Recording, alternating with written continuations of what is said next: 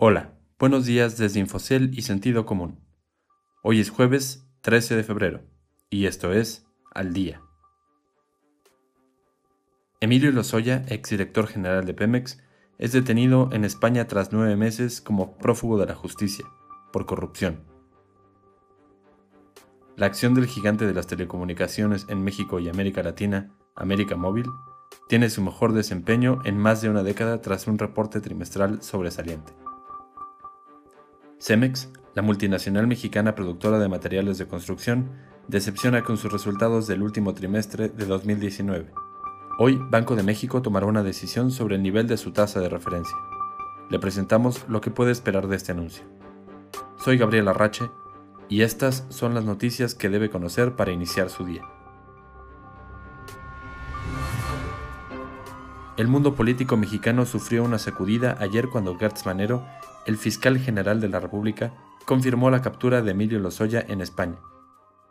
La captura del exdirector de la empresa estatal Petróleos Mexicanos se dio después de nueve meses de permanecer prófugo. El arresto incluso tomó por sorpresa a la defensa legal del exdirector. Hijo, qué dura noticia, Javier. Cayó como balde de agua fría, pero bueno, ni modo, así es esto, ¿no? Vamos a tenemos todas las pruebas y entonces ahora... Lozoya era buscado por el gobierno mexicano por los posibles delitos de lavado de dinero, cohecho y fraude, por aparentemente haber recibido sobornos por 10.5 millones de dólares de la constructora brasileña Odebrecht y también por la compra de la planta de fertilizantes agronitrogenados, que era propiedad de Altos Hornos de México, presidida por el empresario Alonso Ancira. Él es nuestro corresponsal económico y político, Adrián Estañol. Ayer América Móvil reportó sus resultados del cuarto trimestre de 2020. Y a los inversionistas les gustó lo que vieron.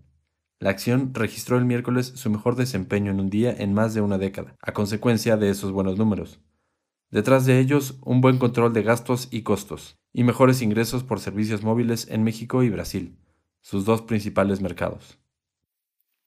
América Móvil presentó resultados del cuarto trimestre que sobrepasaron las expectativas, debido al buen desempeño obtenido en mercados como México, en donde vio el fruto de sus inversiones de los últimos años.